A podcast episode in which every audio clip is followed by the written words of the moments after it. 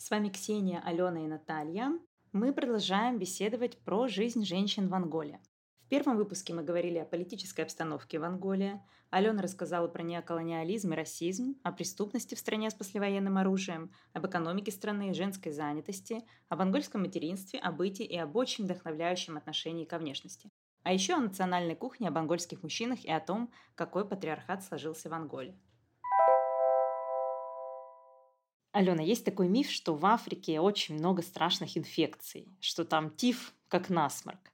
Что у вас с прививками? Чипирует ли вас Билл Гейтс? Чипируют ли детей? Принято ли прививать детей? Есть ли антипрививочники? Мне просто интересно. Я обожаю прививки и всех спрашиваю про прививки.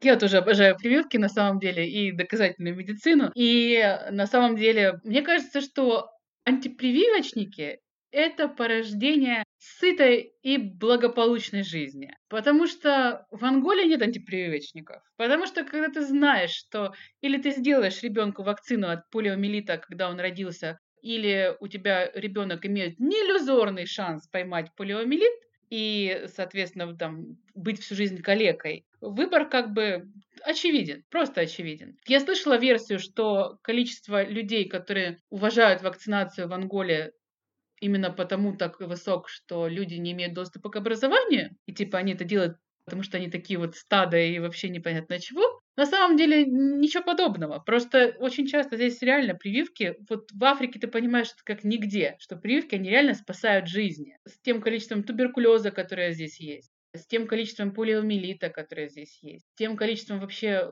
всего, что здесь можно найти, менингита. Это реально вопрос жизни. Государство оплачивает прививки, устраивает периодически дополнительные вакцинационные кампании там, против полиомиелита того же самого, например, когда поголовно перепрививают всех детей, вне зависимости от того, прививались они по графику или нет. Здесь из-за того, что очень активно это все распространено, делают, например, те же самые прививки от полиомиелита, сразу оральную форму вакцины, которая считается более опасной, считают, что сначала делают несколько инъекционных, да, то есть форму, потом уже капельки, вот эта оральная форма. Здесь сразу с нее начинают, потому что от нее иммунитет сразу. То есть, если не случилась инвагинация кишечника, у тебя уже иммунитет. Ну, то есть, то, что там какой-то есть очень-очень низкий процент вероятного осложнения в качестве там инвагинации кишечника, да, про это все знают, но здесь реально просто нет возможности ждать, пока там иммунитет немножечко там привыкнет к другой форме вакцины. Здесь сразу по жести все начинают. И здесь прививками просто не брезгуют вообще никто. То есть, э, если женщина даже родила дома, она все равно идет потом в клинику и делает прививки ребенку. Даже если нет никаких документов, что здесь тоже, к сожалению, не такая редкость, как может показаться, то есть все равно она сможет получить для ребенка, да, то есть для новорожденного прививки, которые по календарю. Даже если это имя ребенка будет записано просто с ее слов, и ни одного документа у ребенка, кроме вакцинационной карты, больше не будет. С инфекциями здесь, конечно, жесть в том плане, что одна малярия чего стоит. И, к сожалению, на сегодняшний день а, прививка от малярии, она до сих пор не используется очень широко, именно потому что возбудитель малярии – это плазмодий, это паразит, это не вирус. И, соответственно, здесь есть определенные сложности с этим всем, связанные в некоторых африканских странах. Тестировалась эта прививка, в некоторых странах ее сейчас начинают внедрять в, именно в график вакцинации ставить. Здесь пока этого нет, но именно потому, что есть определенные сложности с этой прививкой, и она еще как бы далеко не совершенна, и нет стопроцентной гарантии, что она действительно будет влиять именно благоприятно, да, то есть Малярия является первой причиной смертности у детей, откуда такая бешеная детская смертность. Самый распространенный плазмодий здесь э, в Анголе – это плазмодиум фальципарум, и он вызывает малярию, которая летальна и очень быстро летальна. То есть для маленького ребенка схватить летальный исход от появления первых симптомов заболевания, ну, то есть от повышения температуры, до вот летального исхода, если мы говорим о грудничке, может пройти трое-четверо суток. Все. То есть это очень сложно. И очень часто бедность населения просто не дает возможности прибежать, там, допустим, на консультацию сразу, как только у ребенка поднялась температура, чтобы сделать тест, да, чтобы понять, это оно или не оно, нужно лечить или, или, как бы, или это просто какой-то вирус обычный, да, то есть там ОРВИ, который пройдет сам замечательно. И поэтому такая бешеная, такая высокая смертность. Особенно если мы говорим про деревни, где, в принципе, нет да, то есть э, лабораторий. Там это просто лотерея, вот выжить или нет, и там нереальная смертность. Я знаю статистику, 185 человек на тысячу детская смертность. Да, да. Это ужас просто, это страшно. Ну и продолжительность жизни за счет вот этих вот всех штук 38 лет средняя, 37,7 у мужчин, 39,8 у женщин. Это даже из России, это кажется сумасшествие какое-то, 38 лет.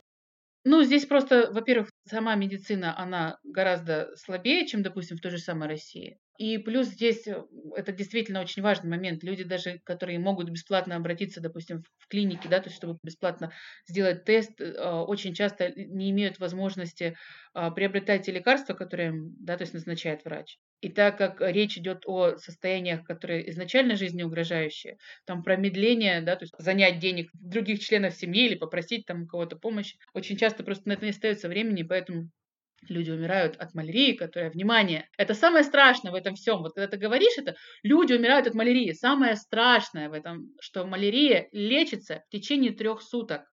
Через трое суток человек, который лежал и умирал, он полностью здоров. Это 6 таблеток. Это, получается, таблетки с определенным интервалом принимаются, 6 таблеток препарата. Препарат стоит не бешеных денег. Но просто очень часто происходит так, что у людей просто нет возможности сразу купить этот препарат, и, соответственно, так как организм очень часто ослаблен сопутствующими заболеваниями, люди просто умирают очень часто. Если говорить о причине, да, то есть смерти неестественной, да, то есть о болезни в Анголе, первое место – это малярия. Она косит просто людей здесь. Есть еще очень коварная история у малярии. Если человек неоднократно уже переболел малярией, у организма начинает вырабатываться толерантность на плазмодиев и симптоматика не ярко выраженная. То есть у человека поднимается какая-то температурка, у него какая-то ломота в костях, он себя чувствует, в принципе, неплохо. А там уже бешеное количество плазмодиев в крови. И там вот в тот момент, когда он просто упадет и не сможет встать, а из-за вот этой вот толерантности организма, да, то есть из-за того, что этот момент, когда надо было начинать лечение, был упущен из-за того, что организм не подал никаких там тревожных звоночков, Получается, что у меня, например, даже с моей домработницей такое бывает, когда она начинает лечиться уже в тот момент, когда она просто падает в обморок. То есть, э, потому что там уже зашкаливающее количество плазмодиев. В этом отношении у приезжих у них есть такая небольшая фора, то есть у них обычно, как только э, плазмодий начинает размножаться, им становится хреново очень быстро. То есть они моментально чувствуют дикую головную боль, у них моментально подскакивает температура, и они обращаются обычно в медучреждения гораздо раньше, чем местные, потому что у них организм просто не привык к этой фигне абсолютно, то есть он моментально начинает реагировать. Есть, не знаю, насколько это миф, потому что на самом деле медицинских подтверждений этому особо не существует, поэтому я это склонна расценивать все-таки как миф, что есть люди, которые не восприимчивы к плазмодиям, то есть э, даже когда человека кусает малярийный комар, человек не заболевает. Не знаю, насколько это правда, вот я здесь живу 6 лет, и я ни разу не болел. Хотя я, конечно, естественно, не проверяю свою везучесть. Я, естественно, пользуюсь репеллентами. Естественно, там в темное время суток, когда комары, собственно, вот этот вот комар, который переносит малярию, он обычно более активен в темное время суток. Я стараюсь использовать закрытую одежду, использую репелленты. У меня ребенок все с репеллентами. Мы спим без москитных сеток, но у нас всегда все закрыто, потому что мы спим с кондиционером. То есть я все закрываю, все, как только начинает на улице смеркаться, я сразу все закрываю, потому что будут комары иначе в квартире. Но все равно периодически кусают комары, и поэтому, когда поднимается температура, особенно у ребенка, это сразу буквально там день температуры. На второй день, если я понимаю, что, да, то есть э, никакой симптоматики у РВИшна не появляется, мы сразу бежим сдаваться на малярию, потому что здесь это, конечно, очень страшно. Много брюшного брюшного тифа. Много. Но а, на самом деле брюшной тиф, он здесь диагностируется с помощью реакции Видаля, а вот эта вот реакция Видаля, она э, показывает не только сальмонеллу тифи, она вообще не специфична по отношению к многим сальмонеллам. И поэтому здесь, как я понимаю, очень часто ставят диагноз брюшной тиф, когда просто выявлено, да, то есть сальмонеллез какой-то, не конкретно сальмонелла тифи. Но это очень часто здесь бывает, очень много, и очень часто происходит так, что из-за того, что снижается иммунитет, допустим, на фоне тифа, начинается сразу одновременно тиф и малярия, это вообще здорово. Так что здесь, конечно, это да, это страшно. А, но в целом, так как люди все-таки там вакцинируют детей, такие вещи, как, допустим, там туберкулез, а, он встречается очень часто, но больше у старшего поколения, потому что малыши все-таки, да, то есть они все получают БЦЖ сразу в роддоме, получают все прививки по календарю, то есть э, и очень многие родители стараются за этим следить, потому что понимают, что в случае с э, местной медициной реально гораздо-гораздо легче предотвращать, да, то есть такие вещи, чем потом заниматься их лечением. Потому что здесь действительно как бы это страшно. Очень большое количество паразитов, очень большое, различных, всяческих, потому что климат постоянно тепло, почва не промерзает, и э, пресноводные всякие там моллюски, и все это, вся эта радость, она все э, имеет паразитов, именно из особенностей климата. Я этого очень, кстати, боялась, когда сюда ехала, но на самом деле, как бы, ну, пока, слава богу, тоже ни с чем не встречались, но если позиция э, ВОЗ по профилактики, да, то есть различных там паразитов, она такова, что если вы находитесь не в эндемичном регионе, вам не нужно профилактировать, то позиция ВОЗ относительно таких стран, например, как Ангола, они прям настоятельно рекомендуют проводить профилактику да, различных паразитарных инфекций у детей, особенно раз в год, глистогонить для профилактики, потому что действительно очень огромная вариативность всяческих паразитов, причем которые попадают а, не только с едой да, в организм, то есть это просто достаточно на некоторых наступить босой ногой в песочке, чтобы они в тебе оказались. Ну, классно! В общем, я, я просто помню, как я первое время про это узнавала, я прямо, я все чесалась. Сейчас я вот уже спокойнее говорю. Я уже тоже вся чешусь, да? Да, да, да. Слушай, а как ковид пережили? Или все умерли? На самом деле, честно, или не заметили на фоне всего остального? Нет, заметили. Заметили, заметили, очень даже заметили. Но честно, я могу сказать, что я считаю, что Ангола очень достойно вынесла это испытание. Вот правда. Потому что у нас, во-первых, был полный карантин вплоть до запрета выхода на улицу, был какой-то период, когда у нас вообще то есть, нельзя было присутствовать на улице. У нас до сих пор на входе в каждый магазин у нас санитайзеры, магазин выдает. Стоит э, обязательно либо человек, либо к тебе подходит сразу продавец-консультант и тебе обрабатывает ручки санитайзерами. На входе в торговые центры везде это. У нас отменили ношение масок только вот недавно мы все ходили в масках, и за этим прям действительно следили, то есть чтобы в магазинах, то есть если ты идешь по торговому центру, у тебя маска где-нибудь спущена там ниже носа, обязательно тебе подойдет охранник и попросит тебя маску нацепить на нос. Поэтому до сих пор во всех торговых центрах везде практически мы в масках. То есть маленькие магазинчики уже можно зайти без маски, а в торговые центры везде маски. На, на входе везде очень долго мерили температуру, был период, когда нас у всех проверяли на входах в торговые центры привычные сертификаты. И это абсолютно было нормально. Люди это нормально, адекватно воспринимают. То есть люди постарались, те, кто мог сделать прививки, сделали прививки. То есть люди восприняли это как благо, опять же. То есть не было истерии того, что то, нас сейчас Билл Гейтс всех чипирует. Вот, э, чтобы нас потом, э, не знаю, там в один момент, я не знаю, убить или что-то с ним сделать. Я не знаю, зачем это Билл Гейтсу, чтобы ставить на нас опыты. Нет, такого не было. И э, была реально э, кампания информационная, по телевидению, по радио постоянно призывали вакцинироваться. И в целом смертность была, но это совершенно не те цифры, которые, да, то есть были, допустим, там в России. Это совершенно, то есть не было такого поголовного. Ну, то есть, по крайней мере, я знаю, что меня переболели многие очень знакомые здесь, практически все. То есть у меня и муж переболел, и я переболела, у меня ребенок переболел. Но все практически переболели легко. И среди моих знакомых не было ни одного человека, который бы тяжело переболел ковидом. Все переболели в легкой форме.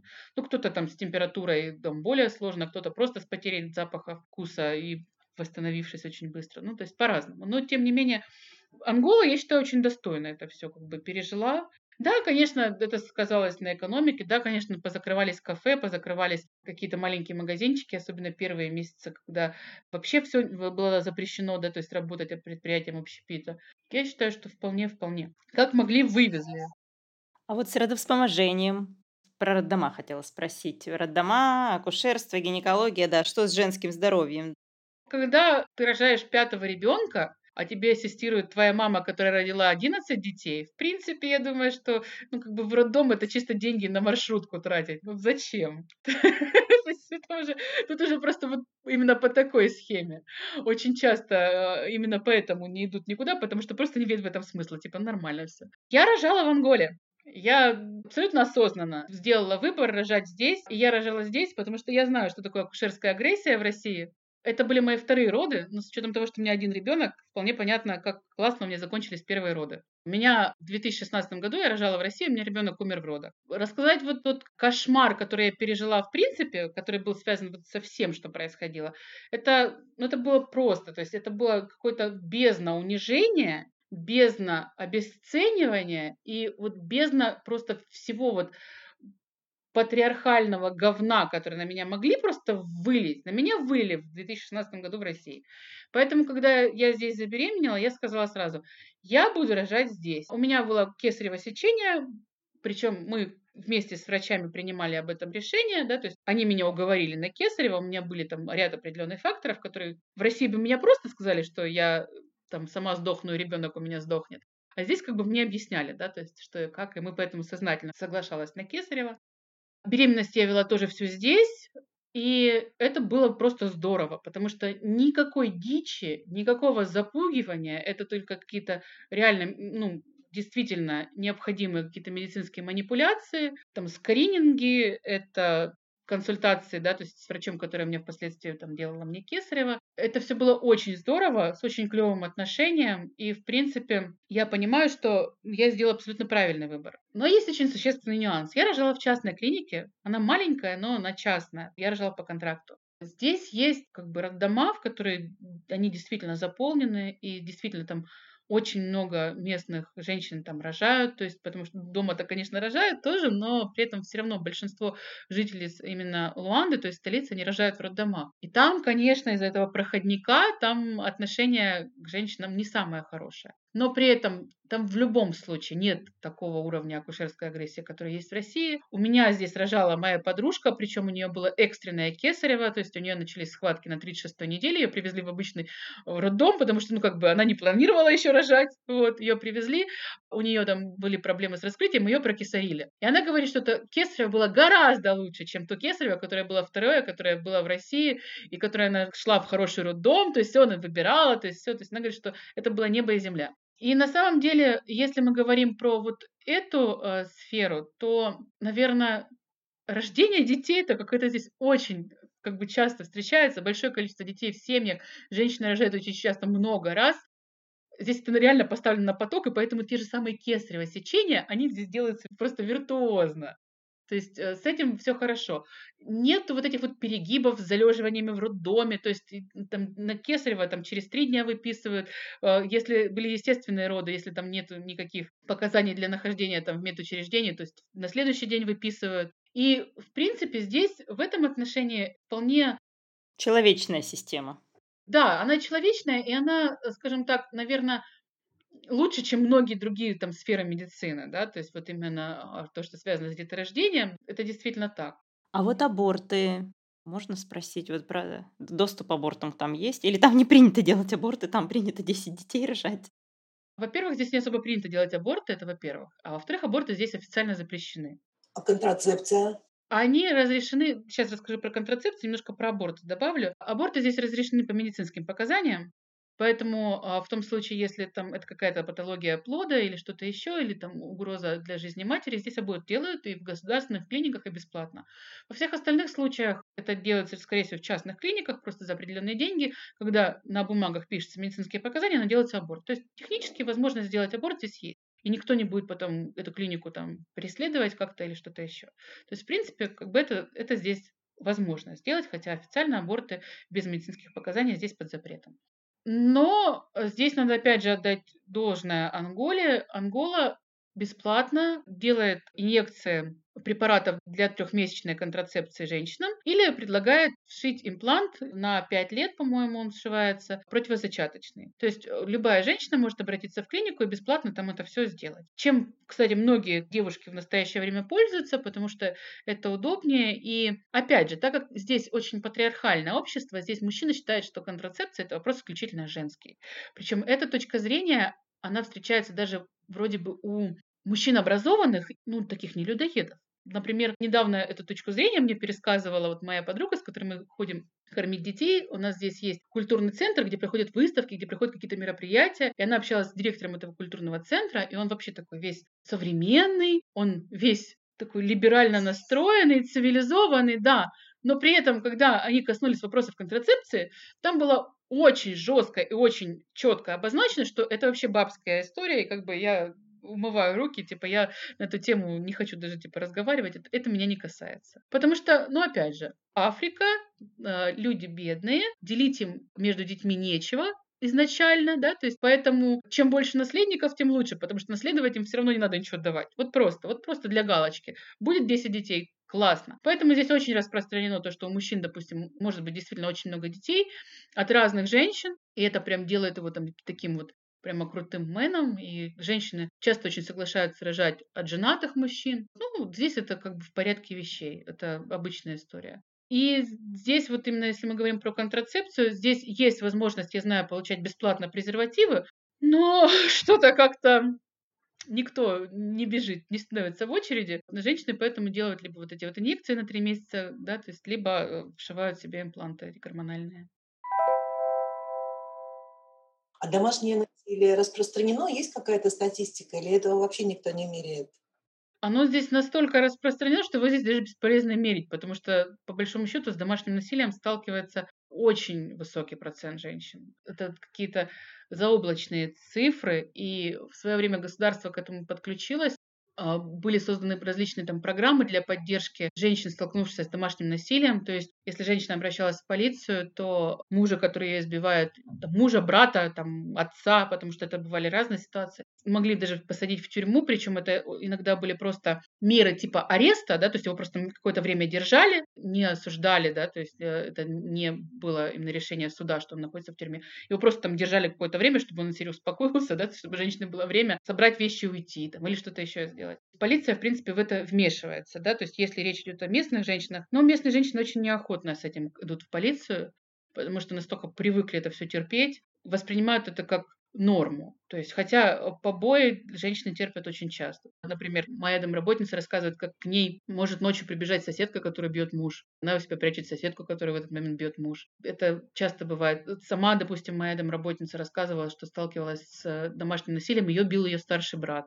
когда она уже была взрослая. Он ее бил, и она на него нажаловалась в полицию. Я не знаю, было ли возбуждено дело или что, но, в общем, год просидел в тюрьме из-за этого, из-за того, что он ее побил. В этом отношении здесь полиция все-таки старается защищать женщин, потому что я знаю даже случаи, когда у женщины принимали заявление за сексуальные домогательства. Это вот моя подруга, она столкнулась с тем, что к ней приставал один мужик постоянно на улице, хватал ее там за руки, она пришла в полицию, написала заявление, у нее приняли заявление за сексуальное домогательство. Хотя, ну, по большому счету, могла бы быть история, что изнасиловал, когда приходи, но нет, то есть э, это было дело, и, соответственно, там этого человека нашли, как-то наказали. Я не знаю, но я знаю, что полиция в этом принимает участие, то есть они как бы стараются помогать в этих ситуациях. Скажи, религиозно ли общество в Анголе? Я знаю, что там есть какая-то странность с исламом, что его там то ли 2, что ли, процента, они как-то в опале, их запрещают, э, не знаю, в общем. Расскажи, пожалуйста, как это устроено. Общество религиозно, Большинство населения исповедует именно христианство, но большинство протестанты. Их же очень много разветвлений в протестантских церквей, их очень много. То есть, и у них церкви такие достаточно маленькие, то есть часто очень, когда мы говорим про церковь, это просто какой-то там зал или какой-нибудь там, грубо говоря, ангар большой, да, то есть где просто есть сиденье для служб, и очень много людей ходят в церковь там по воскресеньям. Здесь действительно очень много различных этих протестантских церквей. И очень часто люди, они живут плохо и считают, что вот единственный вариант, чтобы жить лучше, это надо ходить в церковь, да, то есть и Бог поможет. Ну, то есть это попытка такая договориться с Богом, что вот я буду ходить тебе в церковь, а ты, ты будешь мне помогать. При этом Здесь есть католическая церковь, то есть есть и новые католические храмы, и старые католические храмы еще со времен как бы колониальных. Здесь немножко интересно наблюдать, конечно, разницу в службах, католических храмах, в там, европейских и в местных. Она все равно с таким очень таким национальным колоритом. Все равно очень так интересно выглядит. Но при этом здесь католики тоже есть. И с исламом была следующая ситуация. Дело в том, что ислам — это в основном приезжие из североафриканских стран. Их здесь много. Здесь реально очень много выходцев из Ливана, которые здесь ведут бизнес, из мусульманских африканских стран, из севера, да, то есть тоже континента. Здесь они работают, живут, э, и у них есть мечети, но это не мечети в полном привычном понимании, да, то есть что это такое вот красивое здание, да, там с минаретом. Нет, это чаще всего тоже какие-то залы просто, да, то есть где они собираются, молятся. И в какой-то момент здесь была предпринята попытка запретить ислам.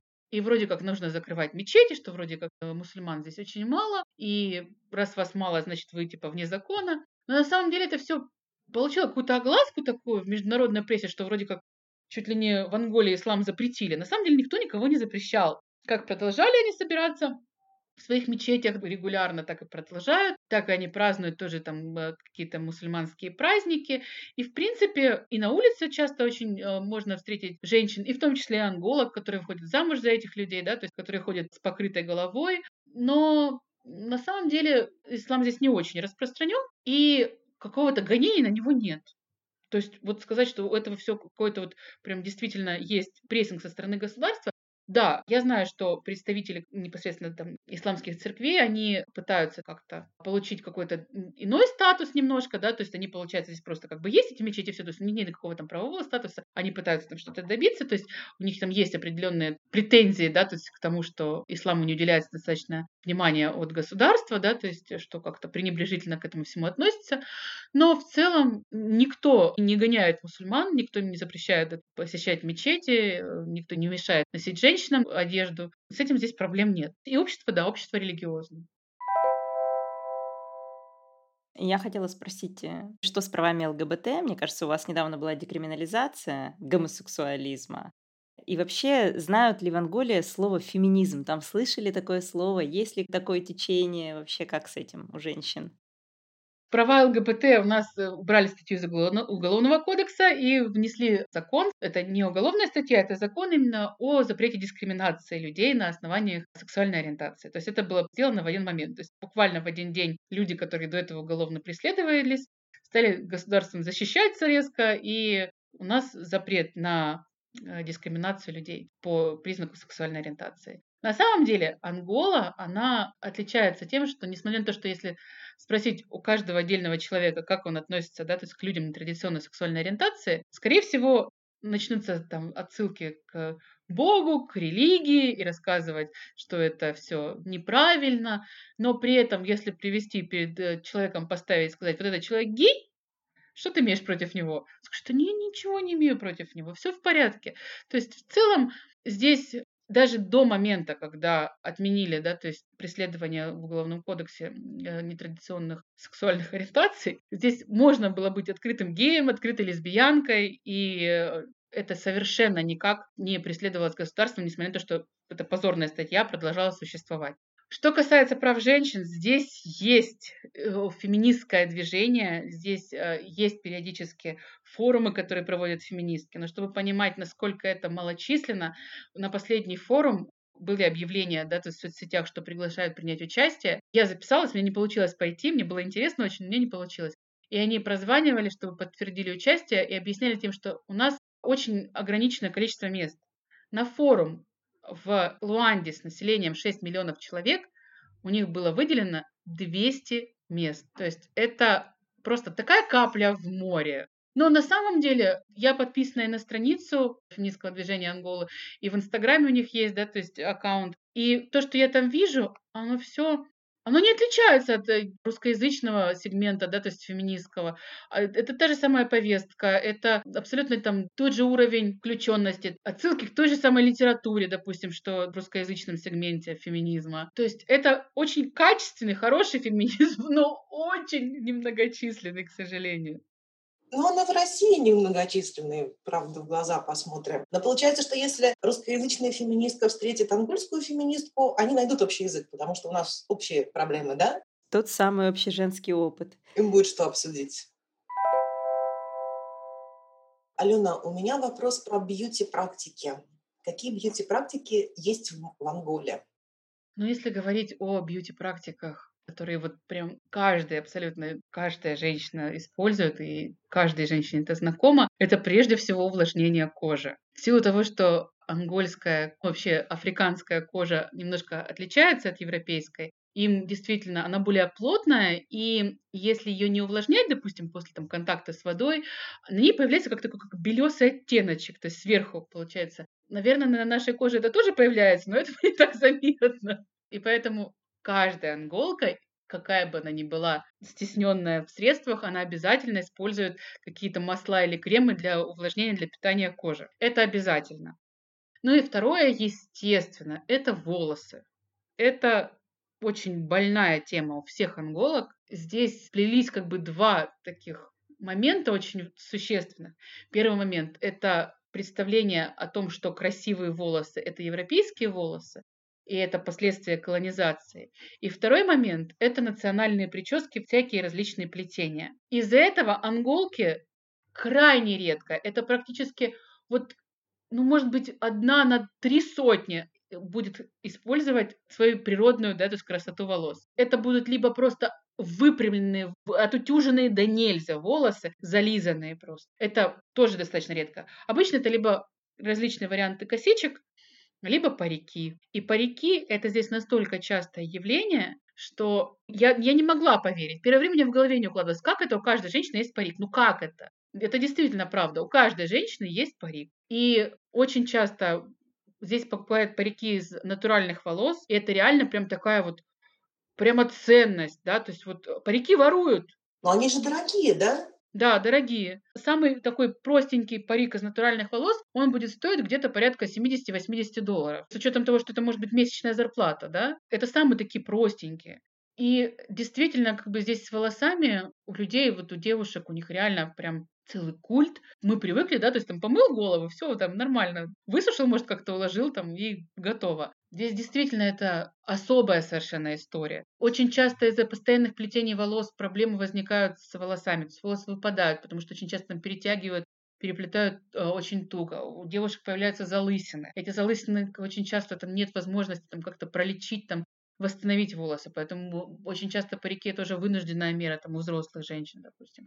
И здесь это действительно большая-большая проблема. То есть я, насколько могу, я всегда очень сильно поддерживаю, говорю комплименты, да, то есть девушкам, которые не боятся ходить со своими естественными волосами и по минимуму вот используют эти калечащие бьюти-практики, которые действительно вредят здоровью и вредят большой ущерб комфорту, да, то есть занимают очень много времени, денег и сил, и это на самом деле очень обидно. И самое поганое, что я с этим очень часто сталкиваюсь, что европейцы, в том числе там мои соотечественники, над этим смеются, над париками смеются, смеются над тем, что из серии ты представляешь, как он там пахнет, когда она там вот целый день по жаре в нем ходит. И это настолько отвратительно, это прям для меня даже триггерная какая-то история, когда европейцы затрагивают вообще речь об африканских прическах.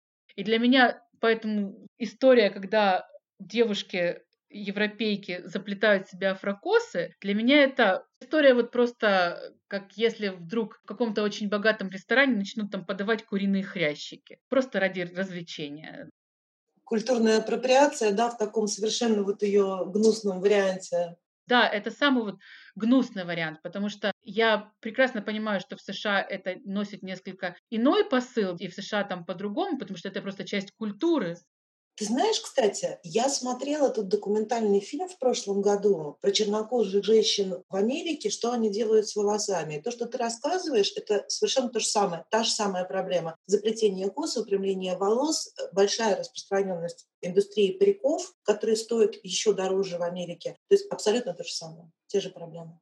По поводу еще хотела ногтей сказать. Здесь тоже это является таким вот прям культом, то есть а, здесь очень в ходу нарощенные ногти, и так как, опять же, люди стеснены в средствах, они не могут себе позволить наращивание таких, как, допустим, делают там в России. И это очень часто просто пластиковые типсы, приклеенные на клей, но с ногтями. То есть поэтому это нормально здесь, когда девушка, зарабатывая там 100 долларов, имеет вот такие вот ногти там с красные, со стразами. Именно потому что, ну, это вот просто ну, считается, что это прям вот надо, да, то есть это прям вот надо. Или ты вот красивая женщина с ногтями, или ты вообще никто. И, конечно, да, это тоже прям вот такая обязаловка. А, опять же, я свою домработницу, например, отучила. Именно просто потому, что я, я регулярно спрашивала, тебе правда это нравится? Тебе правда удобно? То есть ты, ну, ты действительно хочешь? И она в конце концов сказала, да нет, мне неудобно, просто у меня пальцы страшные без ногтей. Я говорю, нет, у тебя, говорю, красивые пальцы, у тебя все с ними в порядке. И на самом деле, если тебе неудобно, ты можешь не делать, потому что это исключительно твое пожелание. В результате сейчас ходит без ногтей. Вот в Россию захлестнула лавина ботоксов, гиалуронок и всякого такого. Вот там. Или там нет на это денег у женщин? Здесь есть клиники косметологические, где можно ну, то есть сделать и ботокс, и какие-то филлеры, но это очень не массовое явление. Именно из-за экономической ситуации. Это крайне такое ограниченное. Здесь на этом рынке обычно царствуют китайцы. Вот. У них на самом деле можно сделать и татуаж, и все это. То есть все равно по местным меркам это дорого. Даже несмотря на дешевизну этой услуги у китайских мастеров, здесь все равно это дорого для большинства местных.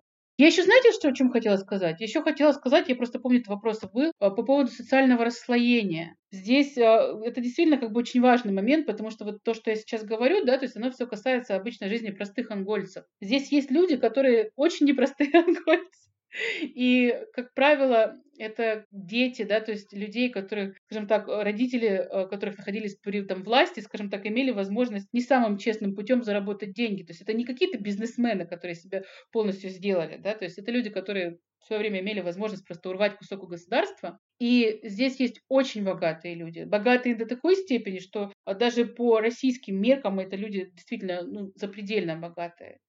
Если говорить про вот это вот расслоение общества, здесь еще важный момент. Эти люди не стараются ничего делать для улучшения Анголы, потому что, как правило, у них есть возможность, скажем, проводить досуг, шопиться, все удовольствия жизни получать э, в других странах. И из-за этого происходит вот эта вот проблема, что эти люди, которые могли бы здесь развивать Анголу, они свои деньги тратят не в Анголе.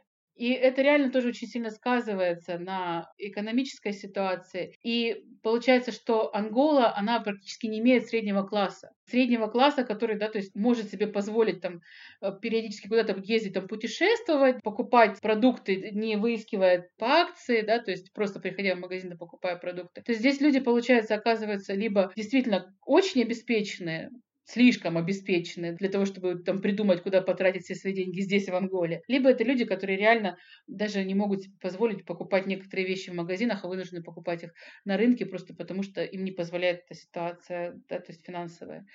И это очень, конечно, накладывает большой отпечаток и на женщин, как я уже сказала, да, то есть, потому что мне кажется, что очень важный момент, очень показательный. На улице очень много людей просят милостыни.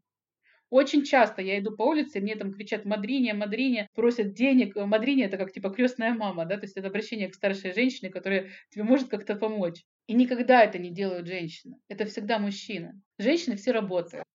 Я видела твой пост про суп. Сейчас попрошу тебя рассказать, как ты детишкам варишь суп. И там на фотографии были одни мальчики. И я хотела спросить, где же, где же бездомные девочки? Как так? Почему, почему только мальчиков вы кормите? Что происходит? Расскажешь про свою благотворительность? Елена, моя подруга, она как-то раз просто тот суп, который они дома ели, решила недоеденный вынести на улицу и покормить там детей. И рассказала мне об этом. И это для меня сразу так звучит как план. И с этого момента мы начали их кормить детей раз в неделю, начали готовить есть. Был у нас долго очень суп. Вот последние разы мы делали им рис с курицей. У нас появился небольшой спонсор, нам помогла наша соотечественница, купила нам продуктов для того, чтобы на несколько недель, чтобы мы могли кормить детей. Мы готовим, и вот, например, вчера мы покормили 22 человека. Это такая большая кастрюля риса, большая кастрюля подливы с куриной с соусом. И мы приходим на площадь и раздаем это все детям, отбиваясь при этом от назойливых мужиков, которые, алкашей каких-нибудь, которые требуют обязательно, что э, им тоже надо, они тоже голодные. Объясняем, что, во-первых, мы кормим только детей, а во-вторых, как бы мы при всем желании не сможем накормить всех голодных, поэтому мы сами себе выбираем те рамки, да, то есть в которых мы существуем. И мы кормим только детей. И вот что касается девочек, на самом деле, девочки чаще находятся дома, потому что очень часто эти малыши, которые приходят, это не беспризорники. Они из семей, просто не настолько из бедных семей, что они вынуждены идти на улицу и просить там помощь какую-то. Девочки находятся дома. Девочки там помогают маме по хозяйству. Мальчики очень часто эти, многие работают. Очень часто они чистят обувь в центре, потому что здесь большое количество офисных зданий, и постоянно есть люди там в офисной обуви такой вот, то есть, которую постоянно необходимо начищать, и потому что здесь достаточно пыльно на улицах. И эти мальчишки за какие-то смешные совершенно там деньги, если там на рубли, там, там по 5 рублей там берут зачистку обуви. Чистят обувь, и мы просто ходим кормить. Очень редко появляются там девочки, приходят, крайне редко, но в основном это мальчишки именно. И на самом деле мы кормим детей именно потому, что они действительно, да, они просят там милостыни очень часто, они там просят там, помочь, просят купить что-нибудь поесть. Но многие из них реально, там, несмотря на возраст 10-11 лет, они же стараются как-то заработать какие-то деньги. Хочется просто показать малышам вот этим, что есть какой-то мир, вот кроме вот этой вот ситуации, в которой они оказались, что есть какие-то люди, которые могут когда-нибудь чем-нибудь им помочь. Просто для того, чтобы, может быть, они не разочаровывались там так рано в своей жизни. И я понимаю, что кормление детей там раз в неделю это что слону дробина, и дети хотят есть чуть-чуть чаще, к сожалению, чем раз в неделю. Но я считаю, что это все равно лучше, чем ничего, и, может быть, хотя бы раз в неделю там у них э, доступ к горячей, свежей еде как-то им поможет быть немножко, может быть, сильнее, немножко, может быть, здоровее. На самом деле, какой-то глубинной идеи в этом нет, просто ты видишь детей, видишь их голодных детей, хочется им как-то помочь. И вот определяя для себя эти рамки, я решила, что мне ок, мне нормально, мне удобно, мне удобно их готовить и раз в неделю кормить. Мне неудобно им давать деньги, я не хочу каждый раз от них отбиваться на улице, там, покупая им продукты, вынося из магазина. А вот так вот раз в неделю мне комфортно. Это как бы помогает мне сохранять свои границы, помогая вот им и за пределами вот этого вот кормления я никому ничего на улице не даю, не покупаю и не помогаю. Вот, потому что иначе ну, просто как бы можно потратить все, и, соответственно, конца края этому не будет. Вот, таким вот образом у нас это все происходит. И вот мы с Еленой раз в неделю, вот уже больше полугода, началось у нас в прошлом году в конце, да, то есть мы вот каждую неделю их кормим. И очень хочется верить, что эти мальчики смогут как-то получить, может быть, какую-то хотя бы минимальную работу и как-то работать и добиться чего-то в этой жизни, потому что, к сожалению, возможности учиться у них нет. Они все не учатся, и претендовать на какие-то серьезные рабочие места в будущем они, к сожалению, не смогут. Но очень хочется верить, что они не превратятся вот в тех вот чуваков, которых мы прогоняем, рассказывая, что еда только для детей, которые бессовестно приходят и требуют их покормить. Именно требуют. Скажи, пожалуйста, ты хочешь уехать в какой-то момент в Португалию, например, или еще? У вас были какие-то планы? Или вы думаете просто жить в Анголе, пока живется? Это такой как бы вариант где-то между. То есть пока жить, пока живется. Но у меня сейчас ребенок еще маленький, и у меня не стоит вопросов образования. Я понимаю, что когда станет вопрос об образовании, я прекрасно понимаю, что, скорее всего, на ту школу с тем уровнем образования, которая меня бы устроила, у нас не будет финансовой возможности, то есть отдавать какую-то международную школу, допустим. Потому что это очень здесь дорого, действительно. Потому что эти школы, они четко ориентированы на экспатов, и, соответственно, они как бы стоят действительно там очень больших денег. То есть это несколько тысяч долларов в месяц. И я уверена, что у нас не будет такой финансовой возможности. И, скорее всего, меня не устроит качество ангольского образования. Поэтому на сегодняшний момент я пока это вижу себе удаленку в какой-то, да, то есть в российских каких-то школах, да, то есть для социализации, скорее всего, это будет какая-то обычная ангольская школа, просто для того, чтобы он имел возможность коммуницировать со сверстниками, не чувствовать себя каким-то вот в заточении изгоем. Но я вполне себе допускаю, что может случиться так, что я пойму, что нам действительно нужно отсюда уезжать именно для того, чтобы дать ребенку больше, чем мы можем дать здесь. И я для себя рассматриваю Португалию. Мой муж э, категорически против Португалии, просто потому что он сталкивался с португальцами, он знает действительно, как португальцы относятся к ангольцам. А там действительно есть очень такое четкое пренебрежительное отношение. То есть это э, нельзя сказать, что это расизм, но это именно пренебрежительное отношение. То есть это, кстати, одна из причин, по которой монгольцы могут получить гражданство Португалии именно как бывшая страна, колония бывшей Португалии, то есть там упрощенная немножко процедура есть, но многие не рвутся, потому что не считают, что Португалия может что-то больше предложить, чем Ангола. И да, вполне возможно, что рано или поздно мы зададим вопрос, что мы будем делать дальше, оставаться здесь или куда-то уезжать, и вполне возможно, что мы примем решение куда-то уезжать. Но если до событий февраля этого года мой муж все время говорил, может быть, мы когда-нибудь поедем в Россию, то сейчас он даже боится об этом заикаться в моем присутствии, потому что как бы, я четко знаю, что пока такая ситуация, которая складывается в России, я наверное, я соглашусь умереть в Анголе, до глубокой старости, нежели вернуться в Россию. Но при этом вполне возможно, что рано или поздно мы зададим себе такую цель и все-таки рассмотрим какой-нибудь вариант куда-нибудь отсюда уехать. Потому что здесь правда, здесь сложно. То есть неизвестно, как будет дальше, но действительно здесь очень многие вещи, они прям реально вот на таком, на волевых, что называется. здесь сложно. И для моего мужа сложно, то есть, несмотря на то, что он голец, здесь очень сложно делать карьеры, здесь очень сложно, потому что, допустим, у него должность такая, что выше него, в том месте, где он работает, нет ни одного ангольца. Все остальные вышестоящие руководители — это все наемные иностранные работники. То есть там такой стеклянный потолок, который упирается в иностранцев. Да, да. И вот он уперся в него сейчас, и сейчас, как бы, он, возможно, будет искать какие-то варианты сменить работу, потому что ну, он прекрасно понимает, что там как бы просто без вариантов. И может быть, это рано или поздно подтолкнет нас к тому, что мы все-таки рассмотрим возможность переезда куда-то. Алена, спасибо тебе огромное, что пришла к нам. Ужасно все интересно, ужасно все это из первых уст послушать и узнать, как там все на самом деле. Спасибо тебе большое-пребольшое.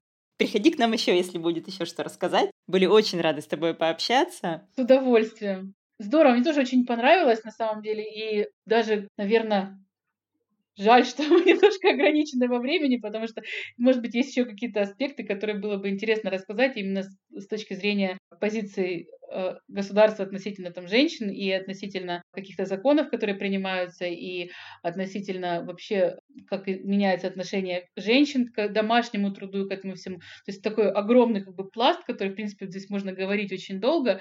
И ну, очень здорово, что мы смогли поговорить, коснулись этих тем. И я очень надеюсь, что рано или поздно все-таки в Анголе все это сдвинется в сторону лучшего отношения к женщинам, и феминистские формы будут собирать гораздо больше, чем по 200 человек. Ты знаешь, я думаю, что у наших слушательниц будут какие-то дополнительные вопросы, и мы просто потом соберемся еще раз, созвонимся и сделаем еще дополнительный выпуск, чтобы уже исчерпывающая информация была у русского народа об Анголе. Все, спасибо тебе большое. Давай, все, пока. Спасибо, пока-пока. С вами был подкаст «Своя комната».